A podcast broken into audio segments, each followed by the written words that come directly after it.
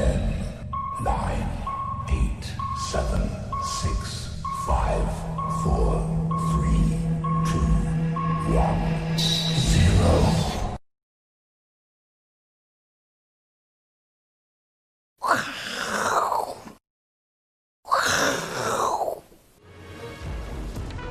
欢迎收看，我是金钱报，带你了解金钱背后故事。我是大 K 曾焕文。首先欢迎三位现场女团嘉宾，第一位是资深媒体人阮慕驊，第二位是前自营商交易室主管 Vincent，第三位是老王。好，我们来看到这个今天的亚洲股市呢，特别强的呢是在大陆股市的一个部分哦。当然，最新消息是美国的六百美元的这个失业津贴啊延长案呢。目前似乎还谈不拢，所以电子盘是涨跌互见。不过呢，昨天的应该上礼拜五的美股是收七月份的月线，美国股市的月线呢还是非常厉害哦，收了四连红哦，相当的这个强劲哦。那当然最主要原因在于苹果的大涨，苹果呢中场哦跳空大涨了十趴，成为全球的市值王哦，快要接近两兆美金。但最主要原因是因为。苹果分拆的这个消息哦，到底会如何影响美国股市？大家也跟木华哥来做讨论。那台北股市呢？今天是八月份第一个交易日，这个台积电呢，因为下跌哦，所以让台北股市呈现一个八月份的开门黑。那台积电到底这个护城河有没有影响呢？待会哦，在这个普通錠跟加强錠呢，包括木华哥跟 Vincent 哦，都有一些特别的见解。那我们之前有跟大家讲过，商人哦最伟大的发明之一就是降价，只要降价呢，基本上啊东西一定会卖得好。那我们就要跟大家讲，华尔街最伟大的发明之一呢，其实呢是把股票分拆。每次只要股票分拆的话呢，基本上哦，股价呢通常都会涨。真的这样吗？我们跟木华哥来做一个讨论哦。慕驊哥，过去哦，其实不管是呃大陆相关个股，还有美国个股，都有分拆过。零六年网易一股拆成四股，百度呢一股拆成十股，一四年 Google 也拆过，对，腾讯也是哦，一拆五。那苹果之前其实很多次啊，待会慕驊哥会做补充。一四年也拆过一次，一拆成七。那拆完之后呢，股价怎么表现？我们举两档股票做例子就好。我们看一下，这个是 Google，Google 当初的分拆点在这边。哎呦，分拆之后呢，股价就开始一路大涨。当然，因为价格太高嘛，所以分拆价分拆之后呢，大家觉得价格比较平易近人。会比较想买，那腾讯也一样哦。当初股价最多涨到这个六百多块，也是分拆之后呢，股价来到这边，就又慢慢慢慢慢回到了一个当初分拆的高点。所以慕驊哥，我觉得华尔街真的很厉害，你知道吗？要么呢，就是先告诉你说，哦，我这一季的财报可能不会太好，就公布出来呢，哎，没有想象中的烂，就利空出尽；要不然呢，就股价太高了，用分拆的方式。这个屡试不爽啊，怎么做观察？好，基本上公司宣布分拆啊，就是打探照灯，告诉你我要涨。哎呦，基本上就是告诉你，就跟台湾那个一样，是关紧闭的股票特别容易涨。对，哦，你看看这个苹果分拆过四次哈，每一次分拆完它股价都大涨。对，哦，所以屡屡试不鲜。为什么呢？因为第一个分拆完哦，变得好入手。嗯，因为苹果。在上一次的分拆哦，是一拆七哦，一拆七，当时它的股价是接近七百块，那变成只要你想看一百块就可以买，七百块买一股就要七百美金，好，可是如果我分拆成七股的话，对，我是不是买一股只要一百块美金？那是不是很多小资族啊、散户啊就蜂拥冲进去？比如说像今年啊，散户大家都去买台积电的零股，对不对？好，这个台积电的零股股东数暴增嘛，对，好，为什么？因为我买不起一张四十万台积电，我只好去买零股。可是我觉得分拆哦跟零股这感觉上有点类似。类有点类似，但是我觉得分拆的效果会更好。当然了，因为价格回到很低。因为分拆之后呢，公司的市值不变啊。对。哦，所以说呢，分拆完之后呢，只要股价上涨，基本上呢就是水涨船高，这个整个公司市值往上升了。所以台湾的上市贵公司，如果你股价太高，你可以考虑用分拆的方式，对不对？好，台湾觉得对啊，台湾没这一套，台湾就搞。搞的所谓的配息啦、增资啦，就是配这个股票股利啦，是啊，某种情况有一点点类似分拆，但是差很远哈。我觉得美国这套制度我们可以好好研究。对对对对，基本上我觉得这个其实非常有利于这个游戏规则好像更吸引人。所以苹果分拆就告诉你，赶快来买我股票，赶快来买我股票。这边一次，这边一次，这边一次。那我们来讲一下它史上四次分拆哈。一九八五年那一次分拆，二拆一，二拆一，这个等于说一拆二了，就一股变两股。对，就股价打打对折了。当时。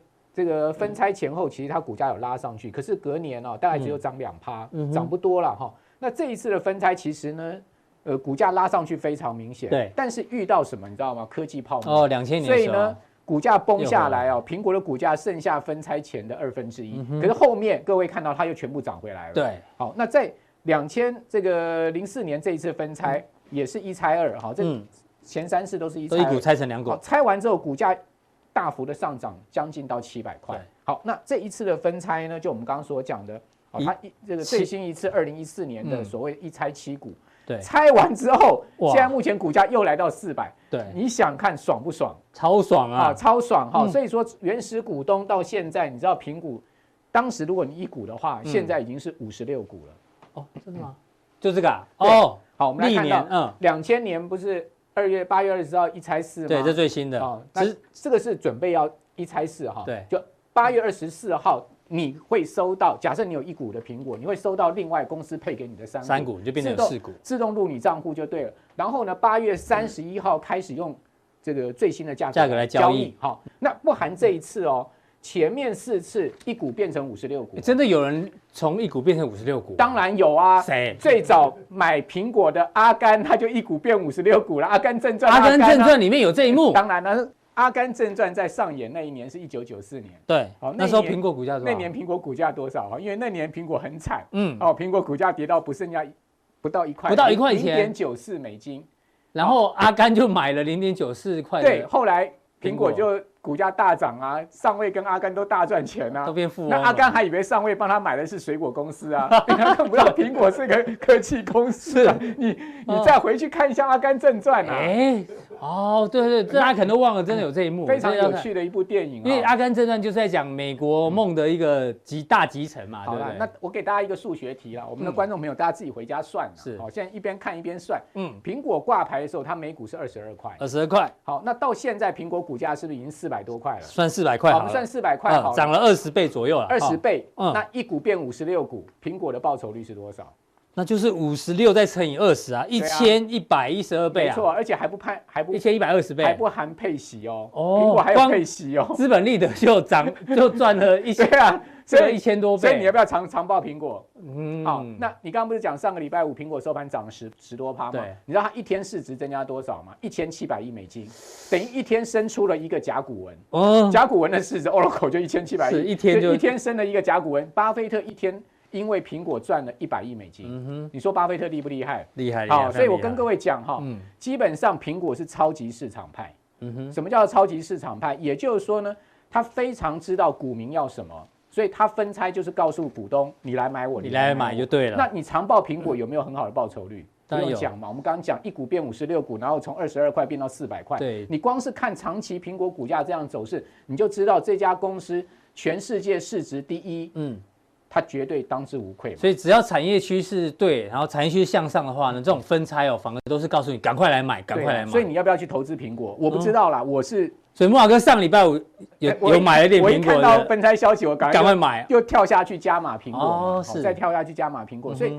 呃，我一直认为美国这一次股市的上涨，最主要动力就是美国最强大的、全世界市占最高的所谓尖牙公司，科技股。好，这些亚马逊啊、苹果啊、脸书啊、谷歌啊、微软啊，那这些公司他们强大的竞争力。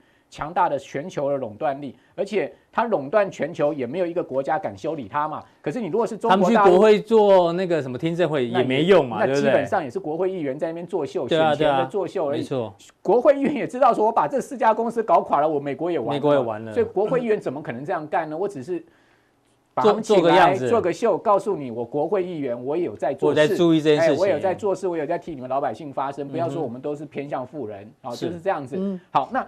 苹果这家公司，我觉得分拆哈，其实基本上呢，就是使得美国股市科技股能再往上走升一波动力的主要来源了哈。那现在市场传言就是说，因为亚马逊的股价也三千多，谷歌的股价也上千，好，所以说呢，这些公司都有可能相继啊，相继搞分拆。对，因为亚马逊之前也分拆过，嗯，哦，谷歌也分拆过，所以他们现在股价都是一千多、三千多，所以说他们都有可能搞分拆。那所以说一搞分拆的话，哇，后面对股价又有激励，就有激励了哈。那你可以看到，我们刚刚讲的美国五大尖牙股，就我刚刚讲的五家公司，是。今年以来市值增加了一点六六兆美金，哦，一点六六兆美金。但是呢，其他标准普尔五百指数剩下的反而是四百九十五家公司，反而是减了一点六一兆，晕倒。等于说拿这块市值去填这块市值，就钱全部从这边跑到这边。对，其实这很大原因来自于我们之前一直跟大家讲 ETF 的关系啦，因为全球 ETF 的规模一直增加，对啊 ETF 呢都是买买全。当然啦，因为你想看、啊、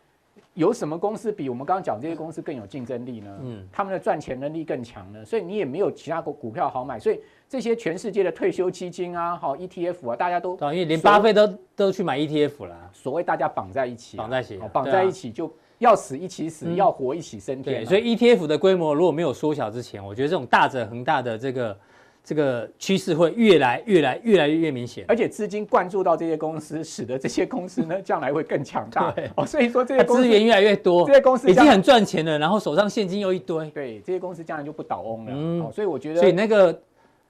那个苹果要留给你的孙子了哈，哦，不卖是是我我想变阿甘就对了，我也 我也要告诉我儿子这是一个水果公司，我怎么变富翁？好，好，那各位看到这是全世界呃，这是美国最赚钱的五十大公司哈，第一家当然是波克夏海瑟威，它一年可以赚这个八百一十亿美金哈，嗯、但是波克夏是怎么赚钱？它它它并不是制造业啊，它最重要它是控股公司，投资了这一些好公司，而且他拿到的股利又再去再转再投资，没错，嗯，好，所以巴菲特为什么投了那么多苹果？哦，投了这个呃上千亿美金的苹果，哈，就是他知道苹果是一家值得长期拥有的公司，因为光是你刚刚讲资本利得就一千倍了嘛，嗯，那还有什么话好说，对不对？那巴菲特他最近是抄底金融股啦，待会我们跟老王会来做银行，对，会做一个讨论。那另外。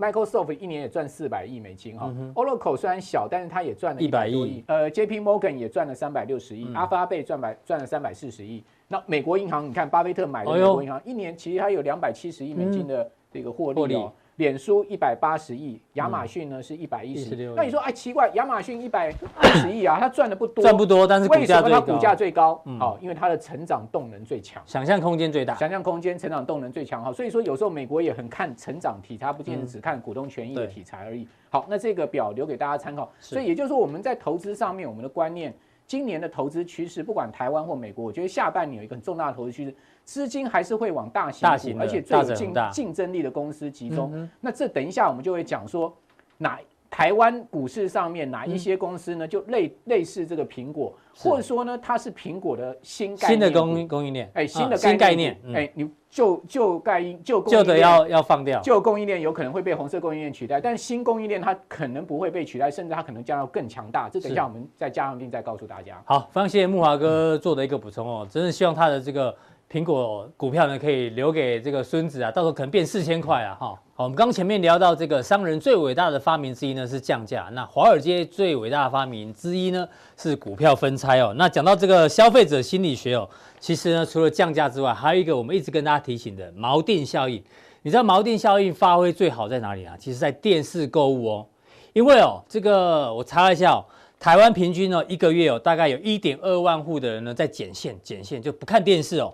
那表示台湾的有线电视普及率越来越低，在这个背景底下呢，哎，看电视人越来越少，可是这个有线电视的这个这个，特别是购物频道啊，业绩越来越好。比如说你看那个富邦媒就知道，股价可以来到这个五六百块钱哦，就表示他们业绩很好。为什么呢？因为呢，他们把几乎锚定效应呢发挥到最大功效。我们举例，比如说像这个产品哦，市价一万一千九百一十九，它直接呢。你只要付四五九九，哎，价格定的很高，但是呢，你这样一对比哦，直接打了三点九折，所以你觉得很便宜哦，他就把这个价格定得很高，这个锚定价锚定呢定得很高，所以你觉得很便宜，甚至呢，这个更夸张哦，这这个保温杯哦，三个一组哦，整组市价要八千九百四十元，你知道他卖你多少吗？他只卖你九百九十一块钱，哎呦，几乎打了一折，所以你想说哇，真的很便宜哦。那我们来看一下，还有网友很认真哦，去查一下。到底真的有比较便宜吗？怎么可能八千九百多块只卖你九百九十块？就一查，哎，确实哦，两个七九九的话，平均一个大概是四百块左右。那这边换算下来的话呢，三个九九一，所以平均一个只要三百多块，确实有比一般便宜。但是重点是，就我刚刚讲的，他把一开始的价格定得很高，所以呢，这个锚定效应定得很高之后呢，哎，接下来大家觉得很多东西都很便宜，所以来跟 Vincent 哥来请教一下。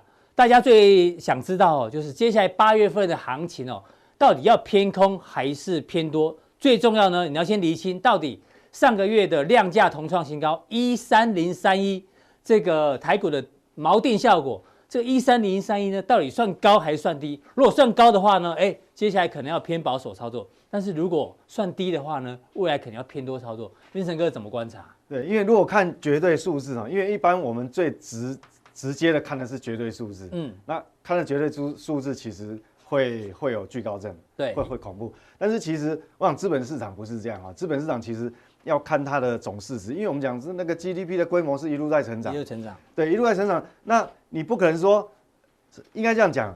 其实我们加权指数还没有创历史新高以前，其实我们的总市值很早以前就已经创新高，三十九兆了。对，那就因为挂牌数不一样嘛。嗯。所以接下来重点的话，我们就来讲说现在的结构跟过去那个天价一二六八二那个，我们背了三十年呢。嗯。终于可以。对，我们记了三十年，这要老司机才有办法分析哦。对，我们有办法说再去记记另外一个新的历史高点，现在还要从头开始，还记不太起来。所以拿一三零三一跟一二六八二的时空背景，我们来解对解一下当初的台股。一九九零年，嗯，对，讲到一九九零年那时候，诶，我在干嘛？我那时候刚刚退伍没有很久，大概退伍三年，等于说进入职场大概三年的时间了。对，好，所以说其实我是实际上有经历过。我那时候那时候其实哈，光要去券商开户哈，哇，好难开哦，还要有人介绍，保证人，还有保证人才可以开户哦。对啊，他这么严格。然后我记得有一天，我记得那个在现场写那个报那个挂价单哦，嗯，好不容易挤挤挤挤，很多人啊，那个特许行业就这样挤挤挤到前面去哦，一只手举那个单子哦，买进的单子举在那边已经举了快三分钟，没有人理，没有人理你。对，因为以前下单是要写在那个挂价单上面手写，然后就拿交给营业员。对，那因为我们打单。那时候营业员是很大的，对，哦，营业好大，不像现在是龟孙子。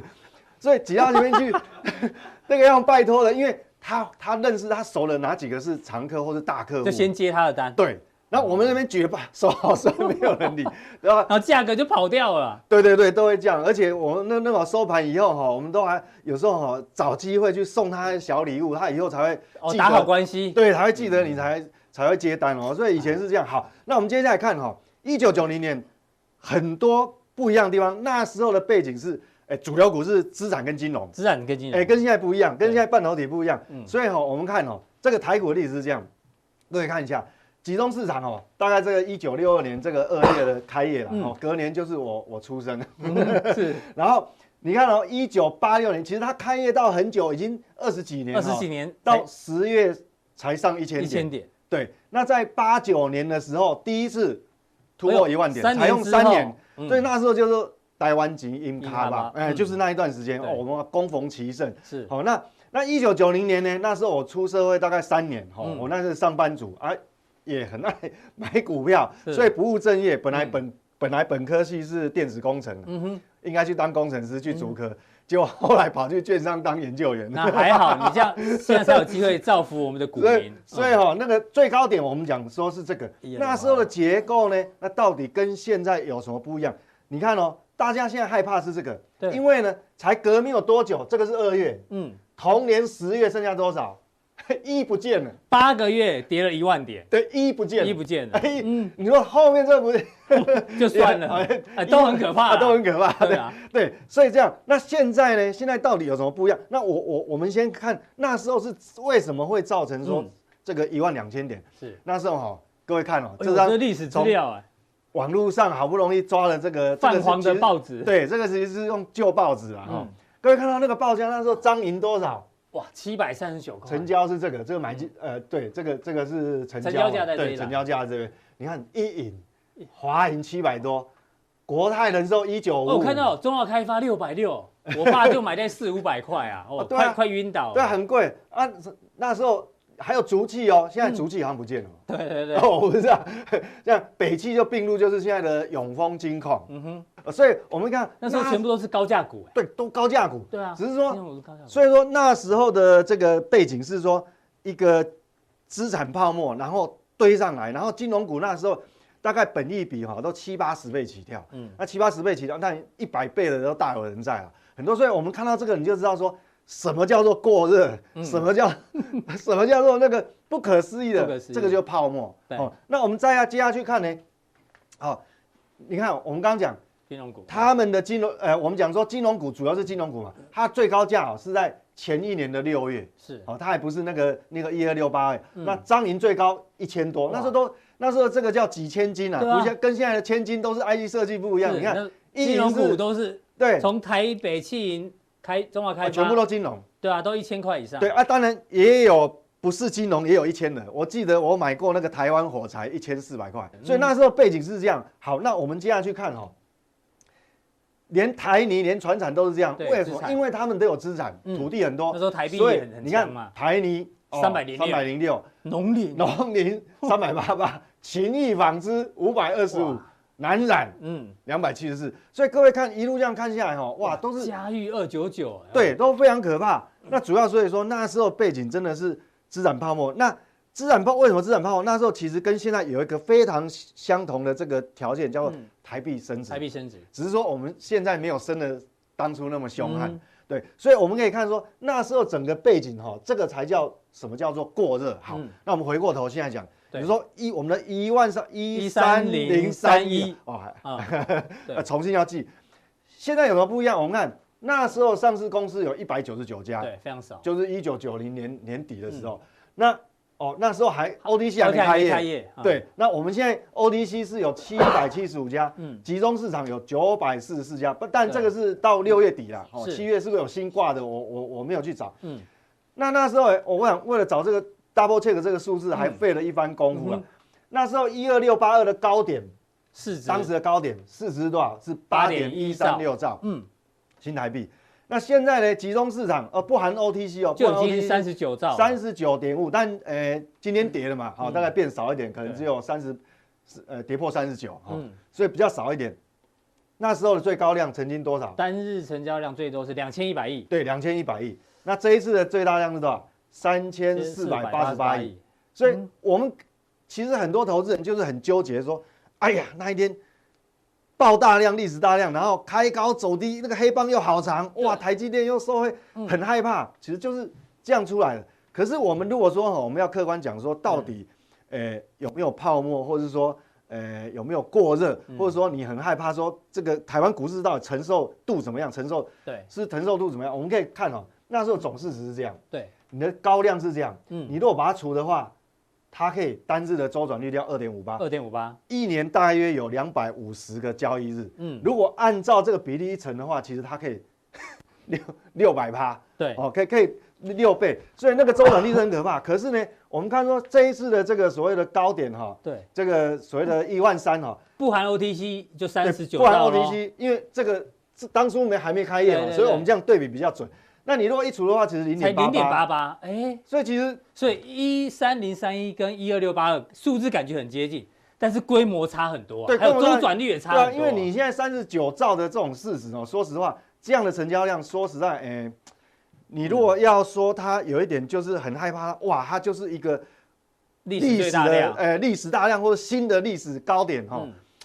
现在看还讲言之过早嘛？对，好像言之过早，有点牵强了，因为。它并没有说一个极度好过热的现象。那我们如果另外一个角度来看，本益比最高那时候的本益比哈，就是说在一二六八二那个时候，好，那大概有七十七倍。对，它在一九八九年年底的时候，那时候多少倍？那时候五十五倍。五十五倍。整体市场本益比。那后来就是因为从那时候年呃一九八九年底是九千多点，后来飙到一二六八二，所以变成七十七倍。那现在多少呢？现在其实哈，大盘大约。二十倍，接近二十倍左右，哎，接近二十倍。那台积电其实现在本一比来看的话，也差不多十呃不到二十二，差不多接近二十二倍。嗯哼。所以理论上来看，理论上哦，这两个对比结构其实就差很多。所以我们如果说，呃，要去研判说一三零三一是历史高点，到底是不是会新的历史高点？我觉得这个线索或是数据还不够，还没办法说服你。对，还没办法说服。所以我们原则上哈，我结论就是我做个总。结论就是说，我认为哈，因为你是不是历史高点，你要三个月以后、六个月才要回头看。对，那如果说你回过头看，确实它是一个高点，我很肯定一句话，就是说，它绝对不是因为就那一天的开高走低，嗯、因为这样就跌，不是因为技术面的关系，一定是有别的事件、别的原因，对，嗯、不会说因为只有那一天这样，哇，那个就是一个转折下来，嗯、这是哦我的看法，但这个提供给各位做个参考、哦，这个资料非常非常的对，因为这个要重新再回去找也不容易，如果有兴趣研究，其实这个可以把它抄起来，因为这个也费了一番功夫去。因为对比之下觉得好像没有那么可怕、哦，对，因为全市场没有这么过热，对，因为我我我看很多平台还有媒体很多东西就。他没有做比较，好，他没有做比较。后来我就一个 idea 想说，那我们来要有量化来对比嘛，人家才有说服力。用市值跟成交量做对比。对，然后又有一个本益比，本益比，而且那时候挂牌加速哦，这这边的加速，所以这样来看的话，比较让人家容易研判。但是我也不预设立场，说实话，我也不是神，也不知道那个一万三到底是不是新的历史高点。只是把他认为最优化的选项分析，让大家做一个对，因为你这样对比的话。你心里会有谱，到底该不该害怕？啊，每个人看法会不一样。是。那接下来到时候说那一天的大量到底是谁谁产生的？台积电嘛。哦，台积电。所以这个有一点人家讲说，市场就讲成也台积电，败也台积电。那我们接下来就要看说台积电到底 O 不 OK，有没有问题？好，那如果说我们讲说，其实大家最关心的是说台积电，哎，涨到这个地方，当然会有一点。有的有些人有惧高症，但是它到底护城河够不够宽？嗯哼，哦，够不够 strong？那巴菲特讲的那个护城河，对，那个就很重要。为什么？因为那个叫代表一个托底的力量。嗯哼，哦，哪怕你哪怕你停在这边没有再创新高，但是只要它护城河够宽够大之后，对，那那个托底的力量很强，它其实支撑力道对那个修正也修正不到哪边去。那我们再来看哈，其实所谓讲到台积电所谓的这个我们讲嘛，这个呃先进制程的竞赛哈。我们在思考三个三个面向哈，嗯，就提升晶片效能哈，有三个技术方向。是，那目前市场上最多人讨论的是这一块。先进制程，对，就是这个这个微缩，微缩，好，微缩。那我们知道说，其实哈，但台积电现在来讲，它现在是走在最领先，明年这个零点呃不，我们讲三三奈米就要就要量产了。那这个 Samsung 当然它它也号称啊，它它好也是速度很快。不过我这边提了，就 Samsung 它要用那个 GAA 的新的架构哦，嗯，以后有机会我来谈，那个其实风险很大，会有问题。哦那我们先看台积电哦，如果说我们现在用这个极紫外光的设备，它可以做到三纳米没有问题。对。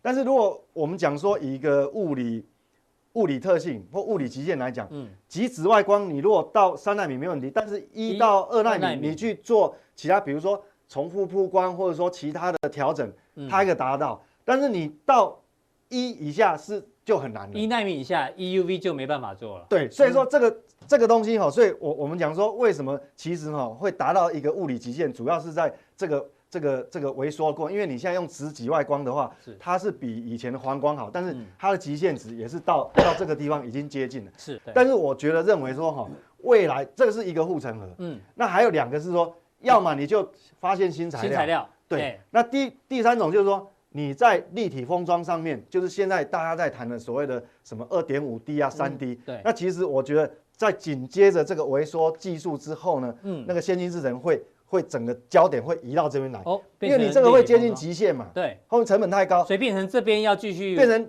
往高往堆叠的，对，就是对，所以所以我们等下加强定会讲这个地方。那我们讲刚讲到台积电的护城河，在这三个部分，事实上它都有。领先的这个筹码在在在手上哈，我们看哦，像台积电先进材料，它有跟义华半导体合作，它现在采用它讲氮化镓，而且氮化镓哈，其实它已经有 trial 的，那明年会正式量产，嗯，所以说明年出货我们就知道说，其实一出货你良率好不好，其实就知道了啦，是，所以这个东西就是新材料，因为你新有新的材料才有办法在。在往上再 upgrade，就是说你的体积又更小啊，效能越高啊，你的漏电的那个系数也也更更美化啊，更优化，所以它是有的。那另外一个很厉害的就是说，它还另外一个有一种所谓的这二维材料是用在我们那个那个叫做就刚会讲跟封装有关系，因为这叫二硫化物，这个一般就比较没听过。对啊，第一次听到哦。对，现在市场上氮化镓讨论蛮多，但二硫化物这个这个比会这个会比较进入早进入量产。嗯，那台积，所以说我我们要感受到说，其实台积电哈，它是真的有预预备的，它是预备说它都有看得很远，所以它都有研发这个新的材料。那这个会用在先进的这个所谓的封装呃三三 D 封装里面哦，会更有效能。好，所以说这个材料部分，那那另外这个护城河还在，没问题。对，这没有问题。所以我认为说，Samsung 到最后应该还是没有办法。那我们讲到微缩的部分，其实最近当然题材最多的就是说炒这个题材了，就是说我们在微缩它的进程哦。Intel 被打你一样是七纳米跟五纳米放在一起比嘛，哈，就是晶晶电晶体的密度，但是它已经落后两年了。嗯哼，那落后两年这个问题，这个就对台积电很有利哦。台积电等于说它的这个订单透明度就不止两年，为什么？因为你一旦这个良率不好，嗯，好，那你要再进到三纳米，那是更不可能。嗯哼，我套句那个哈，我们那个工研院电子所所长讲的一句话，是他说哈，这个先进制程其实。他说的啦，他说至少都有一千个环节了。哎，那他他是怎么说法？是说你即使你每个环节良率都做到百呃四个九九十九点九九趴，嗯。但是你经过一千个环节出来以后，出来你的良率可能不到四成。哦，对对对。所以说，所以说你要知道台积电厉害的地方就是说，它有很多的重要环节，其实它的良率不是四个九，它是百分之百。百分之百。对，所以所以说这个东西，那你这边都有问题，你跳到这边吼，那更麻烦。那个问题会被放大。会放大。对，本来没有干扰的，或者本来那个介质系数是可以容忍的，变成不能容忍。是。好，所以这个地方的话。好，就会呈现出它的落差。好，那等一下这样定，嗯，最后一块我们刚刚讲到材料部分，还有微缩的部分，最后一个护城河封装，封装，大家未来五年非常重要，而且哈，这个跟它的整个台湾的供应链也有一点关系，是，所以这个一定要谈。好，非常谢谢 Vincent 今天带哦，这个台股一三零一是是不是高点哦？他提出跟历史过去一二六八二的一个佐证，让大家做参考。同时呢，台积电他认为护城河还是有，特别在加强力的三 D 相关。封装的部分呢，有一些个股让大家做参考。好，我们刚聊到这个有苹果股票的人一定很开心哦，包括木华哥。但是另外一个巴菲特巴爷也很开心哦，因为我们知道他的持股里面最多呢就是苹果，现在水涨船高。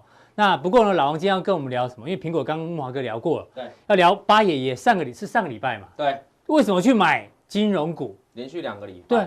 每几乎每天抄底哦，抄底。对，那我们就想说，金融股到底有没有看头？我们先看一下之前哦，其实大家可能没有注意到这新闻哦。其实美国几个主要银行哦，它在第一季跟第二季呢，就提列了大量的呆账准备金，因为我们知道新冠疫情呢，这个影响性很大。你说有旅游业啊、饭店业等等，还有中小企业，很多人呢都跟银行借钱，所以想说最后怎么烧烧烧，一定会烧到银行业，所以银行业很聪明哦。我先提列呆账，这些大家还不出来。对对对，所以先提列。哎，你看这金额有够夸张，第一季跟第二季跟过去的这个金额差这个非常非常大，所以呢，它也算是这个提前提前布局这样子，先提列呆账准备金，意思就是代表未来你要还得出来，我是可以回冲，反而变赚到。我先把最烂的事情都跟你讲，就这就就这样了。对，好，我就还不出来，他们还不出来，我就呆账在这里了。所以是好事啊。那第二个角度就是说，如果他们提炼那么多呆账准备金啊，也假设。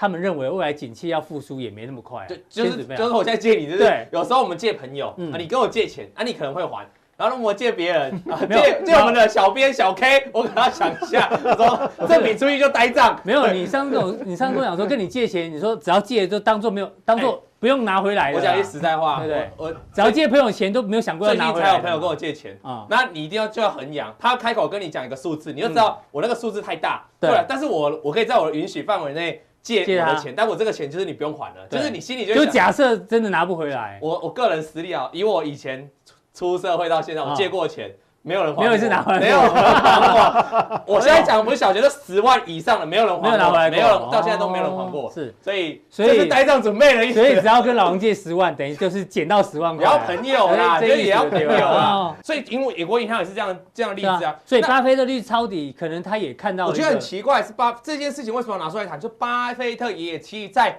三月多的时候，四月多他是有减持这个美国银行股的，但是他们大卖的高盛嘛，对不对啊？但是过了几个月之后，买回来，买回来，然后现在美股好像也涨很多了。嗯，他也不是，他不是在大跌的时候去买哦，他是。那我们要说为什么他其实还没公布他的那个最新的财报持股啊？到八月多才公布。为什么你现在就会知道这个资料？我跟大家讲，因为他买太多了，嗯，买到前十大的持股必须必须公布，SEC 要求你要公布资料，变成提早公布。对，所以这是他公布的资料嘛？你可以发现日期都在这里啊，二零二零七月二十开始买嘛，买买买买的股数在这，大概买了十七亿左右美元哦，这边一路买二八二九二九都买嘛，对，所以他正在买哦，那这是要求公布的，所以我们不预期呢，所以你会说，那他其他高盛有没有买回来，或其他？他卖掉了那个，像他有减持的富国有没有买？这个因为他可能买的数量还没到达 SEC 要求的规定，对，所以没有公布。搞不好有买，但是因为量不够大，那就要等到八月中旬的时候，他公布了那个十三楼嘛，会公布他的这个，他会公布他那个资料的时候，我们就知道。我个人预期啦，他如果要买银行股，不会只买，不会单押一档。BOA 啦，对，不会只买这个美国银行，其他的银行我大概他他大概也有可能会买，所以。巴菲特也是做到我们常讲的一件事情哦，你有时候看错没关系哦，小幅小一点看，你再买回来就好了嘛。卖错停损没关系，是但是要买回来。他可能想一想，觉得说，嗯，那银行股还是有它的未来哦。而且我们知道，巴菲特本来就很爱银行股了，然后那往下看去，这巴菲特常讲的一件事情呢，哈，这个是他的名言哦。对，机会不常发生，嗯，而且就是说大跌的情况不常发生。好，那但是呢，如果当开始下雨，它天上开始掉下黄金的话，你不应该是拿一个尖状物去去接。你应该会漏接，对，会漏接。你看他盆子来接，对，啊，Bucket 来接，这是他的名言哦。嗯、这一句话还是送给观众朋友了啊，嗯、就是说巴菲特爷爷他现在可能看银行股，因为银行股我们知道在这一波的涨势也落后其他科技股了，所以他可能是抱持这个信念，嗯、只是在说在最惨的那个阶段他会稍微观望，可是惨完之后，嗯、那我同样预示我要再回馈过来航空股了哈，因为他也出清过航空股啊。对啊，其实航空股我们当时有说。虽然它大卖，但是我认为航空股其实是有机会反弹。后来跌了，后来也反弹很快，反弹大概四五成以上，但是又跌下来。那我们可以观察巴菲特爷爷，也许再过一两年或半年之后，maybe 他要重新回来投投资这个航空股。过去不是没有经验，巴菲特过去就曾经卖过航空股，再回来买。所以他这一次是拿很大的这个来装那个美国银行，对金融股啊。所以他啊，这是他讲的话，是他在履行他讲过的话了哈。那我们回过头来看，这是巴菲特过去以来哦，从二零从二零一零年来持久持股的组合了哈。我们发现银行跟保险业就这个咖啡色这一块啊，金这叫金金色，一直金色，抱歉金色，还有捞金条，金条金条，对啊，一直都是它最大的这个投资持股嘛哈，消费品也占了它大宗，另外比较少就是商业跟工业品嘛，商业品工业品为什么过去通常比例没有太大？因为他有讲过他不太喜欢那种本益比高的东西，不是他不熟的，对他不熟的产业，所以他就金融股跟这个消费股买最多。那我们持续跟大家讲一下，这是到二零一九年公布，就上一次公布的它的重要的持股啊，你可以发现。一样回复到我们这个的比例嘛，银行股就占最大宗了。纽约的银行，梅隆银行嘛，美国银行，我们有讨论过它为什么加这个买进纽约梅隆银行，是因为它的操作的方式跟传统的银行不一样。提到这里，顺便要跟大家讲一下，大家大概有提到，他们都被提列很多呆账，对不对？可是你会觉得银行股好像获利不好哦，但是它事实上它有一个部门在今年表现非常出色，交易部门对不对？投行部门对，交易部门就是历史上创新高，就跟现在券商赚很多，也都木华哥的功劳。对，都是秀 来秀去。可是他们有厉害的一点是，人家自营商很强。木华哥退佣退很凶啊，对 对对，木华哥什么都买，美股也买，都买个越报越多。他营业很，他开 B N W 出来了，他以后不来了，不来录影了。对啊，就是这样，所以所以有时候。股市需要波动，有波动，这投行不稳、经济不稳就会赚到钱了。没错，而且他们很厉害，是他们的投行赢过我们台湾的，台湾投行还会赔钱啊。他们投行在股灾的时候大赚钱啊。是，所以银行股还有它其他利多啊。所以我们回过头来看哦，这个。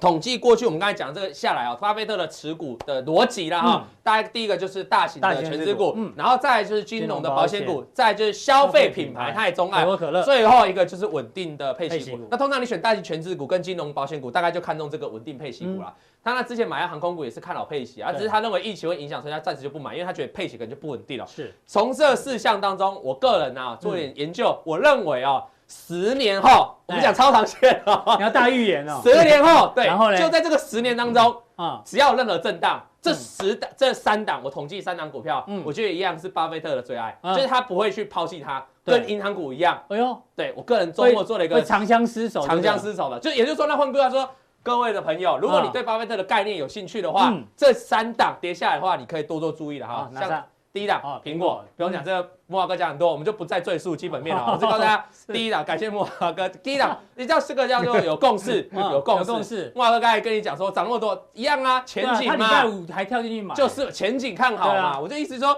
苹果绝对是长。我们现在讲十年，怕被查水表。不会，人家靠自己赚的时候查水表，因为他又没有办法去内线，苹果要怎么内线？来跟你讲，铁粉，它最重要的核心就在它铁粉。这每年都有人去排啊。对，接下来公布这个 iPhone 十二，也一堆人会去排，肯定靠他铁粉串起来，串起来什么？如果只有铁粉哦，就是万人响应，无人到场，这没屁用，这个公司很快就倒。他万人响应，人家也会去买哦。来，他推出了什么？去年他推出 Apple 这个 Apple XR 嘛哈，iPhone iPhone XR 了哈，二零一九 Q 三哦，是成为全球哦干掉 Galaxy A 十的哈这个。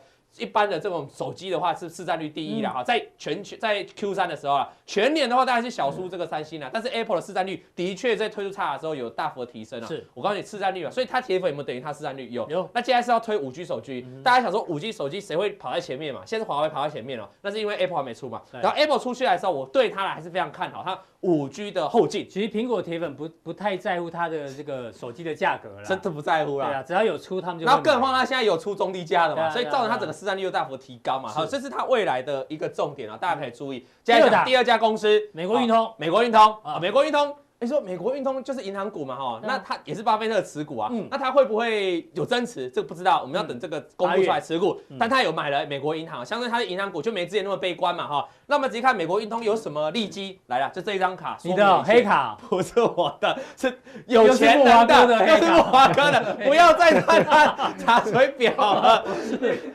对呀，哎，木华哥这就新主持一个节目，不要再查水表，他好忙啊，不要再查美国，不对。记得去看那种 Line 嘛，对对对，美国 TV 美国运通啦的客户跟一般的我们国营的不太一样，嗯，他们是高阶主权。以前哦，我想黑卡你知道怎样吗？怎样？不是你想要办就可以办，是他们自己会来找你。我觉得你符合那个，你符合那你的消费习惯符合我们黑卡，他主动来找你，对，不是你去找他。没错，就这样。所以。